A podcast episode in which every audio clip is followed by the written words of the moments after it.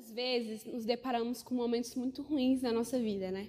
Solidão, medo, ansiedade ou até mesmo a depressão.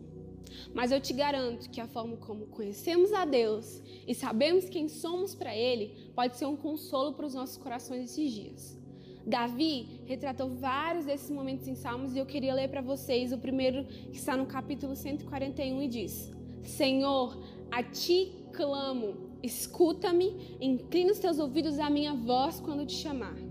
Ele tinha anseio para que Deus escutasse a oração dele. Ele tinha anseio para que o Senhor estivesse ali presente no momento em que ele estivesse cantando, no momento em que ele estivesse fazendo poemas, no momento em que ele estivesse disposto a orar e a escutar também a voz de Deus. Em outro versículo ele diz: Mas os meus olhos te contemplam, ó Senhor, em ti confio. Ele confiava em Deus e ele afirmava isso nesse versículo. No outro ele diz: Atende o meu clamor, porque eu estou muito abatido. Livra-me dos meus perseguidores, porque eles são mais fortes do que eu.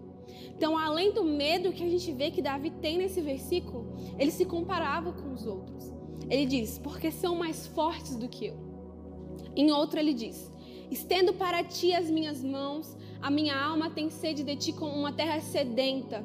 Ele entendia a dependência que ele tinha em Deus. Uma terra sedenta, ela precisa de água, de água da vida, e só Deus podia dar isso a Davi. Mas também existem momentos, e eu vou ler um versículo que demonstra isso, que ele só enxergava a dor. Ele dizia: Até quando esquecerás de mim? Para sempre? Até quando esconderás o teu rosto de mim? Até quando consultarei com tristeza no meu coração a cada dia? Nem parece a, a pessoa que nós começamos a ler nos primeiros versículos. Nesse aqui, ele, ele pergunta se Deus esqueceu dele. Até quando esconderás o teu rosto de mim? Davi foi pastor, músico, poeta, comandante do exército. Matou o gigante Golias. Foi o maior rei de Israel.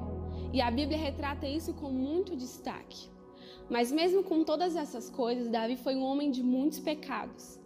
Mas em 1 Samuel mostrava como Deus o enxergava. Ele dizia: um homem segundo o meu coração.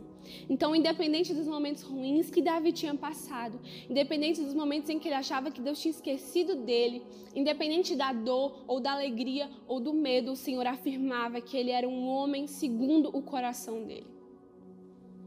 Quantos de nós esperamos por estes momentos e às vezes a gente se questiona tanto que esquecemos da face de Deus, esquecemos o quão é importante nós meditarmos na palavra e lembrarmos que nós somos filhos, nós somos amados, nós somos escolhidos, independente daquilo que nós fazemos. Independente das nossas escolhas erradas, nós temos sempre que recorrer a Deus, sempre recorrer à voz dele. Eu quero ser alguém segundo o coração de Deus. E você?